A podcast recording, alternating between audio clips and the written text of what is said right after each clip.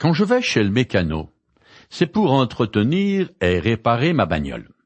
Si je me rends chez le médecin, c'est la même chose, c'est pour me réparer moi. Tandis que chez le dentiste, c'est plutôt du rafistolage. Une maison aussi demande pas mal d'attention afin de la garder en bon état.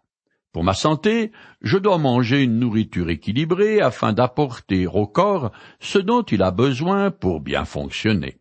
Tout bien considéré, je consacre une grande partie de mon énergie à combattre l'entropie. La seconde loi de la thermodynamique est l'usage du temps. Je dois entretenir tout ce que j'utilise et le remettre en état quand il tombe en panne. Pourtant, et même si je suis hyper soigneux, je sais que tôt ou tard, mon lieu d'habitation, ma bagnole, l'ordinateur et tout le reste, et mon corps, finiront au rebut ou au cimetière. Ainsi va la vie.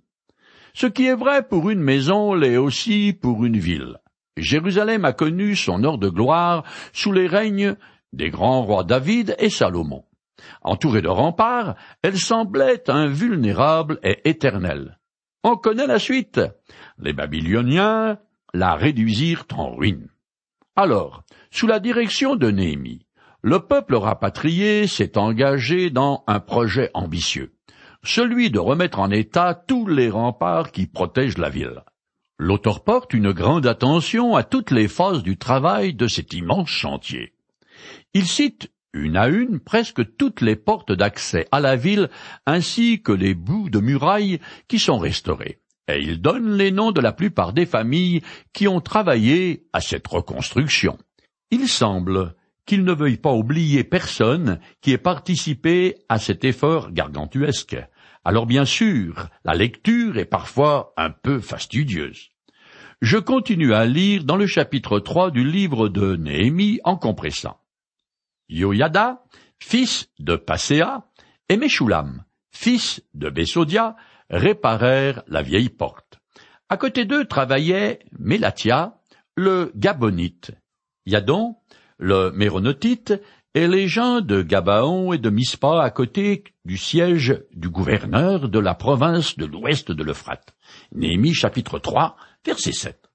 Les personnes citées sont toutes des chefs. Yoyada et Meshulam nous sont inconnus.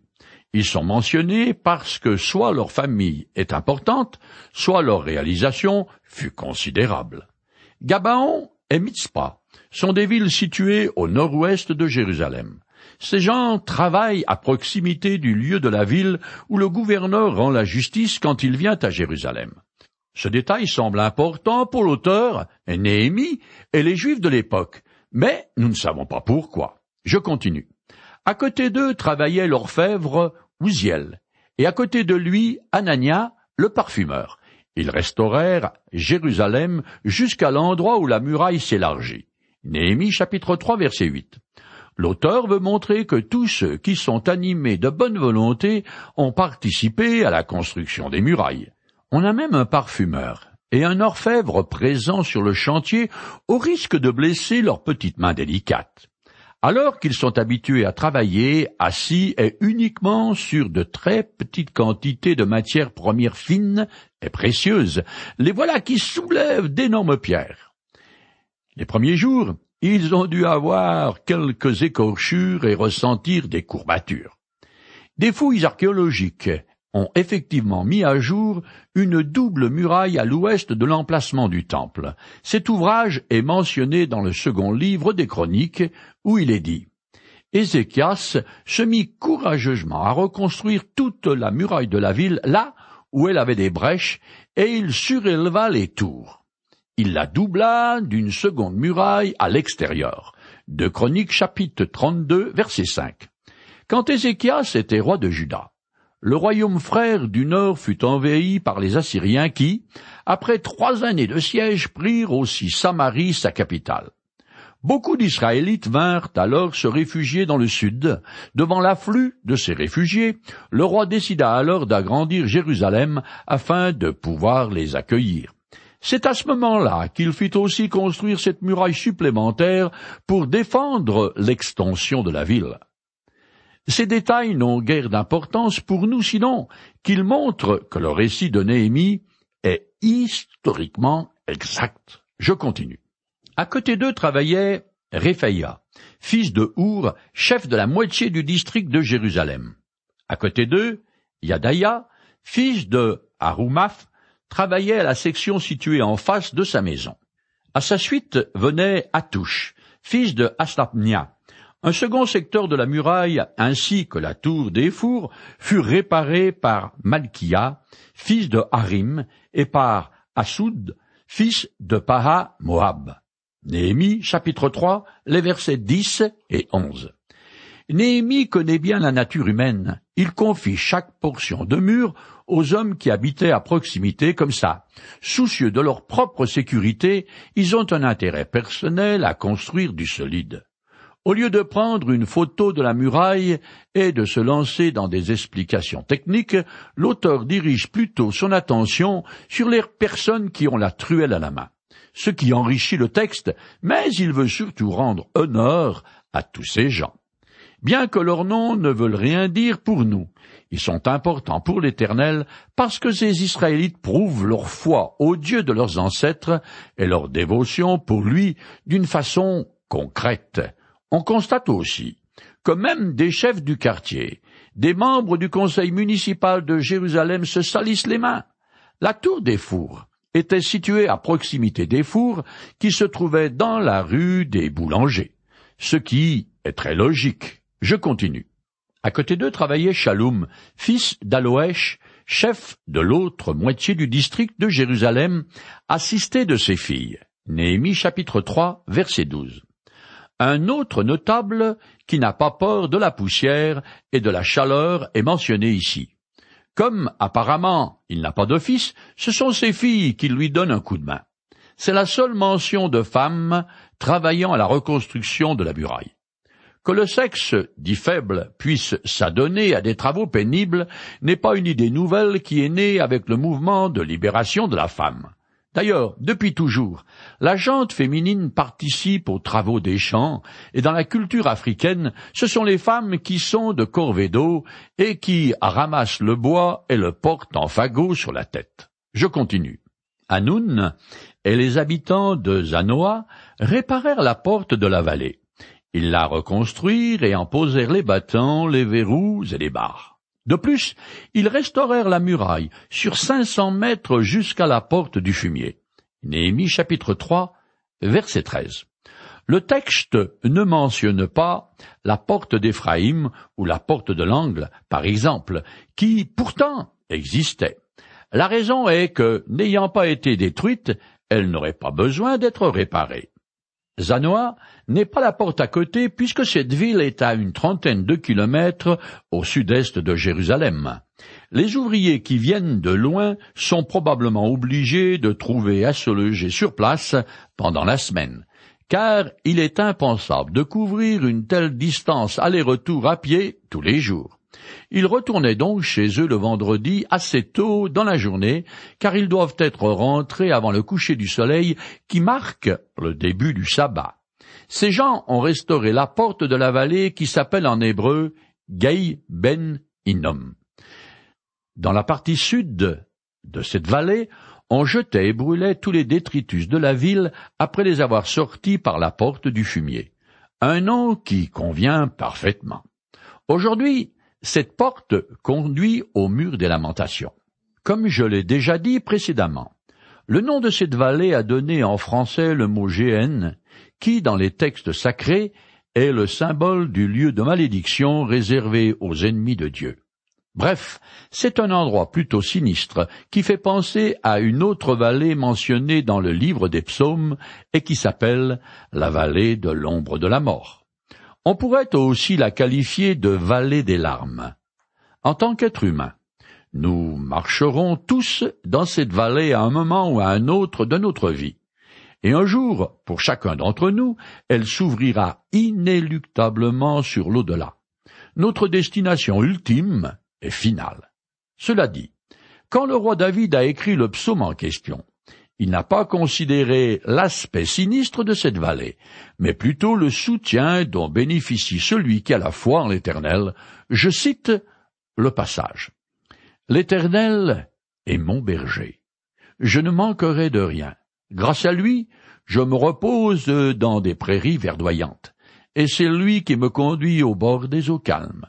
Il me rend des forces neuves, et, pour l'honneur de son nom, il me mène pas à pas sur le droit chemin. Si je devais traverser la vallée où règnent les ténèbres de la mort, je ne craindrais aucun mal, car tu es auprès de moi. Ta houlette me conduit et ton bâton me protège. Psaume 23, versets 1 à 4. Traverser la vallée de l'ombre de la mort est un passage évidemment douloureux, mais qui fait partie du lot de chaque être humain. Cependant, Jésus aussi a traversé cette vallée, et maintenant il se tient à son entrée où il attend chacun de ses enfants pour lui donner la main. Je continue le texte. C'est Malkia, fils de Rekab, chef du district de Bethakerem, qui répara la porte du fumier. Il l'a rebâtie et en posa les battants, les verrous et les barres. Néhémie chapitre 3, verset 14. Bethakerem, qui signifie vignoble, désigne au sud-est de Bethléem la colline connue aujourd'hui sous le nom de Mont des Francs, ou Mont du Paradis. Dans ce passage, il est question d'un descendant de Rekab. Cette famille est issue d'un dénommé Yonadad, qui devint chef d'un clan auquel il donna un caractère spécifique. Les Récabites ont en effet un mode de vie particulier dans le but de sauvegarder la simplicité des coutumes primitives. Je cite un passage qui décrit leur particularité. Vous ne boirez jamais de vin, ni vous, ni vos descendants à perpétuité. Vous ne construirez pas de maison, vous ne cultiverez pas la terre, vous ne planterez pas de vignes, et vous ne posséderez rien de cela. Pendant toute votre vie, vous habiterez sous des tentes, afin que vous viviez longtemps sur la terre où vous n'êtes que des étrangers. Jérémie chapitre 35, les versets 6 et 7. Bien que les récabites sont nomades et ne doivent pas se construire de maison, Rien dans leurs règles de vie ne s'oppose à ce qu'ils participent à la reconstruction des murs de Jérusalem. Et c'est exactement ce qu'ils ont fait. Ainsi, ce sont eux qui ont réparé la porte dite du fumier. Contrairement aux Français du Moyen Âge, la propreté a toujours été importante pour les Juifs, car c'est dans la loi de Moïse et c'est d'ailleurs grâce à leur hygiène de vie qu'ils n'ont pratiquement pas été touchés par la peste noire qui par contre a décimé une bonne partie de l'Europe. Pour conserver la santé, la propreté corporelle est indispensable, comme chacun sait ou devrait savoir. Dans le domaine spirituel, c'est pareil. C'est en reconnaissant humblement mes fautes devant Dieu que je me débarrasse de leur effet destructeur. L'apôtre Jean écrit Purifions-nous de tout ce qui corrompt la chair et l'esprit, pour mener ainsi une vie pleinement sainte en révérant Dieu. Si nous admettons nos péchés, il est fidèle et juste, et nous pardonnera nos péchés et nous purifiera de tout le mal que nous avons commis. De Corinthiens chapitre 7 verset 1 et 1 Jean 1 9. Je continue le texte. Shalom, chef du district de Mispa, répara la porte de la source. Après l'avoir reconstruit, il la couvrit d'un toit et fixa les battants, les verrous et les barres. De plus, il releva la muraille de l'étang de l'aqueduc près du jardin du roi jusqu'aux marches qui descendent à la cité de David. Néhémie chapitre 3 verset 15. La muraille de l'étang est ainsi nommée parce qu'elle surplombe cette nappe d'eau. L'auteur donne beaucoup de détails topographiques. L'étang de l'aqueduc appelé Siloé dans l'Évangile est ainsi nommé parce qu'il est alimenté par un canal souterrain qui part de la source dite de la Vierge. Le réservoir qui reçoit ces eaux se trouve au sud-est de la ville, au croisement des deux vallées de Hinnom et du Cédron. C'est aussi là que se situe le jardin et l'étang du roi.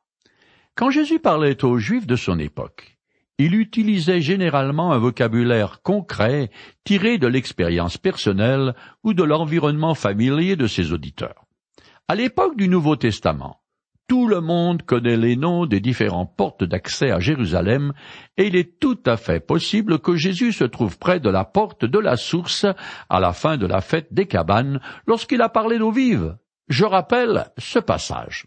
Le dernier jour de la fête, le jour le plus solennel, Jésus se tint devant la foule et lança à pleine voix. Si quelqu'un a soif, qu'il vienne à moi, et qu'il boive. Celui qui croit en moi, des fleuves d'eau vive couleront de son sein, comme le dit l'Écriture. En disant cela, il faisait allusion à l'Esprit que devaient recevoir plus tard ceux qui croiraient en lui. Jean, chapitre 7, les versets 37 à 39. L'eau symbolise souvent le Saint-Esprit qui est donné à tous ceux qui placent leur confiance en Jésus-Christ. Cependant, les croyants ne sont pas de simples réservoirs car ils sont appelés à être une source d'eau vive chargée de dispenser la bonne nouvelle autour d'eux. Je continue le texte. Au-delà, Néhémie, fils d'Asbouk, chef de la moitié du district de Betsour, travaillait dans le secteur qui s'étendait jusqu'en face du cimetière de David et allait jusqu'au réservoir artificiel et jusqu'à la maison des héros. Néhémie chapitre 3 verset 16. Un autre chef est mentionné tenant la truelle à la main. Il est responsable de Bethsour, une ville très proche de Hébron, où les touristes peuvent encore y voir les restes d'une tour fort ancienne. Le cimetière de David est l'endroit où la plupart des rois de Juda étaient enterrés dans des tombes creusées dans le roc. L'historien juif Joseph raconte que le roi Hérode le Grand a fouillé ce cimetière dans l'espoir d'y trouver des trésors. Mais il est rentré bredouille. La maison des héros est la caserne où étaient contenus les chefs de guerre de David. Le texte continue avec des noms et encore des noms. Il est précisé que les prêtres et les lévites ont réparé la muraille proche du temple, ce qui est, somme toute logique. Je continue plus loin. Les desservants du temple s'étaient établis sur la colline de Ophel, jusqu'en face de la porte des eaux à l'est de la tour de Sailly. Néhémie chapitre 3, verset 26. Comme je l'ai déjà dit, les desservants sont chargés des travaux pénibles comme charrier l'eau et le bois pour le culte. Ils sont logés à proximité du temple. Les portes des eaux mènent à la principale source alimentant Jérusalem. C'est dans ces alentours que le prêtre Esdras avait érigé un autel et qu'il avait lu la loi de Moïse au peuple. Les Écritures font souvent un lien entre l'eau et la parole de Dieu, car toutes deux ont un effet purificateur. Jésus a dit à ses disciples, Vous êtes purs à cause de la parole que je vous ai annoncée. Jean chapitre 15 verset 3. Et dans un psaume on lit, Comment le jeune homme rendra-t-il pur son sentier? c'est en se conformant à ta parole. Psaume 119, verset 9. Dans un évangile, Jésus explique à un chef religieux juif qu'il lui faut naître de nouveau pour entrer dans le royaume des cieux. Je lis le passage en le compressant. En vérité, en vérité, je te le dis. Si un homme ne naît de nouveau, il ne peut voir le royaume de Dieu. Si un homme ne naît d'eau et d'esprit, il ne peut entrer dans le royaume de Dieu. Ce qui est né de la chair est chair, et ce qui est né de l'esprit est esprit. Ne t'étonne pas que je t'ai dit, il faut que vous naissiez de nouveau. Jean chapitre 3, les versets 3 à 7. Souvent, c'est quand quelqu'un entre en contact avec les Écritures qu'il est convaincu qu'elles sont véritablement la parole de Dieu, et que Jésus est bel et bien celui qui a dit être, le Seigneur et le Sauveur. Les Écritures ont une action purificatrice parce qu'elles pointent mes fautes, et dès que je connais ma culpabilité devant Dieu, elles sont effacées et je suis pardonné. Je continue le texte. Les gens de Tekoa travaillaient à la section suivante, depuis la grande tour ensaillie jusqu'à la muraille de la colline de Ophel. Néhémie chapitre 3, verset 27. Les habitants de Tekoa ont déjà été mentionnés comme reconstruisant un bout de la muraille, tandis que leurs notables refusèrent de participer aux travaux. Confirmant ce qu'on sait déjà, ceux qui nous gouvernent ne donnent pas toujours le bon exemple. Il n'y a qu'à songer aux fameuses affaires en France ou à l'ancien président américain et ses écarts sexuels. Je continue. À partir de la porte des chevaux, les prêtres travaillaient chacun en face de sa maison. Néhémie chapitre 3 verset 28. Cette porte est située au point le plus à l'est de la muraille, dans le voisinage du temple, et s'ouvre sur la vallée du Cédron. Dans l'histoire de l'humanité, le cheval a toujours été l'animal de prédilection des conflits armés, grands ou petits. Il n'y a qu'à changer à tous les films de cow-boys et d'indiens, par exemple. Pendant longtemps, les chevaux constituaient la cavalerie de toutes les armées du monde. Ils emmenaient les guerriers au combat ou tiraient les canons et cela. Jusqu'à la Deuxième Guerre mondiale, du moins du côté français. Je le sais parce qu'au début de ce conflit, mon père avait la charge de quatre chevaux auxquels il était très attaché. Dans les Écritures aussi, le cheval est souvent mentionné dans un contexte de lutte armée. Dans l'Apocalypse, leur dernier livre du Nouveau Testament, quand Jésus ouvre les sept sceaux du jugement, quatre chevaux sont mentionnés. Un blanc, chevauché par un conquérant portant une couronne. Un rouge-feu monté par un cavalier armé d'une épée ayant le pouvoir de bannir toute paix sur la terre. Un noir, monté par un cavalier tenant une balance dans la main. Et un blême chevauché par la mort. Dans notre société, les chevaliers de l'Apocalypse jouissent d'une certaine notoriété puisqu'on les a mis en film et une bière québécoise porte ce nom. En fait, de sa gloire, le roi Salomon possédait des milliers de chevaux répartis dans tout Israël. Ceux qui entraient dans Jérusalem empruntaient la porte des chevaux. Par contre, lors de son entrée triomphale dans la ville sainte, Jésus ne montait pas un cheval, car il n'était pas venu comme guerrier conquérant. Il était assis sur un âne, l'animal qu'utilisaient les notables de l'époque. Jésus est venu une première fois en tant que le serviteur humble de l'Éternel pour offrir le salut à tous ceux qui se soumettent à lui. Mais quand il reviendra la seconde fois, ce ne sera plus comme serviteur, mais comme conquérant, une épée à la main pour régner sur terre. Il est en effet écrit que tout genou fléchira alors devant lui. Ésaïe chapitre 45 verset 23. Romains chapitre 14 verset 11 et Philippiens chapitre 2, verset 10. De gré ou de force, car il est le roi des rois et le seigneur des seigneurs. 1 Timothée chapitre 6 verset 15, Apocalypse chapitre 17 verset 14 et chapitre 19 verset 16.